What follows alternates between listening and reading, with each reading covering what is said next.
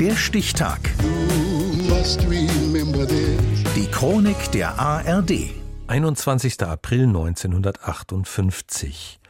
Heute vor 65 Jahren wurde die Hollywood-Schauspielerin Andy McDowell geboren. Dirk Böhling.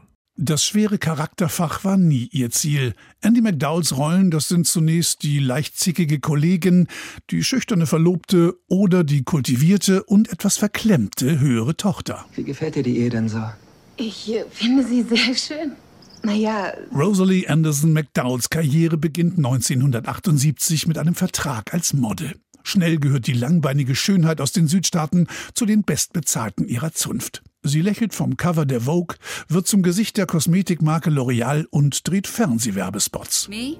I've got a few. That's why I only use Excellence Hair Color by L'Oreal. Ihr Filmdebüt gibt sie 1984 als Jane in der Tarzan-Geschichte Greystoke.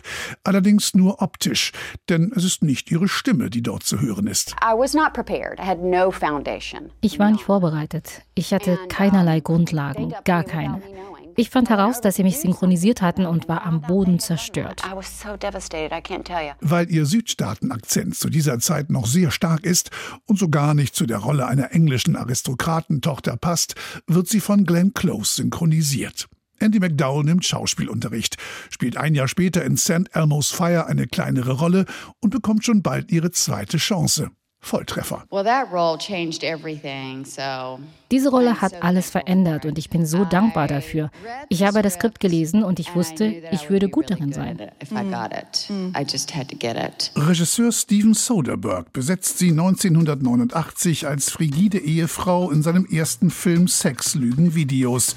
Andy McDowell wird dafür mit einem Preis der Los Angeles Filmkritik und einer Golden Globe-Nominierung belohnt. Die zurückhaltende, etwas naive und leicht verklemmte junge Frau wird ihr Rollenfach, das sie schon in ihrem nächsten Film weiter perfektioniert. An der Seite von Gérard Depardieu wird Andy McDowell endgültig zum Star und empfiehlt sich ganz nebenbei für das Genre der Komödie. Du magst mich nicht, oder? Wir müssen uns nicht mögen, wir müssen nur Ehepaar spielen.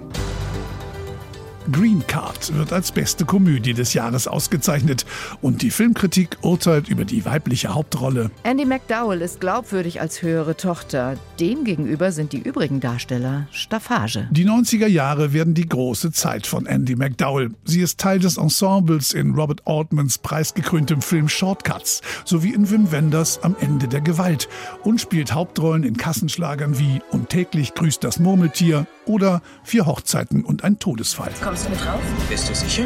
Ich bin ziemlich sicher, dass ich dir widerstehen kann. They're writing songs of love, but not for me. Ende der 90er Jahre wird es ruhiger um Andy McDowell. Sie steht zwar weiterhin für viele Filme und Fernsehproduktionen vor der Kamera, kann aber an die großen Leinwanderfolge nicht wirklich anknüpfen. Neben der Schauspielerei ist sie weiterhin als Markenbotschafterin für den Kosmetikkonzern L'Oreal tätig. Sie besucht Modenschauen und ist auf vielen roten Teppichen zu finden. Dort präsentiert sich Andy McDowell nun als stolze Großmutter und freut sich über ihre mittlerweile ergraute Lockenmähne mit den Worten, sie habe sich noch nie so stark gefühlt wie jetzt.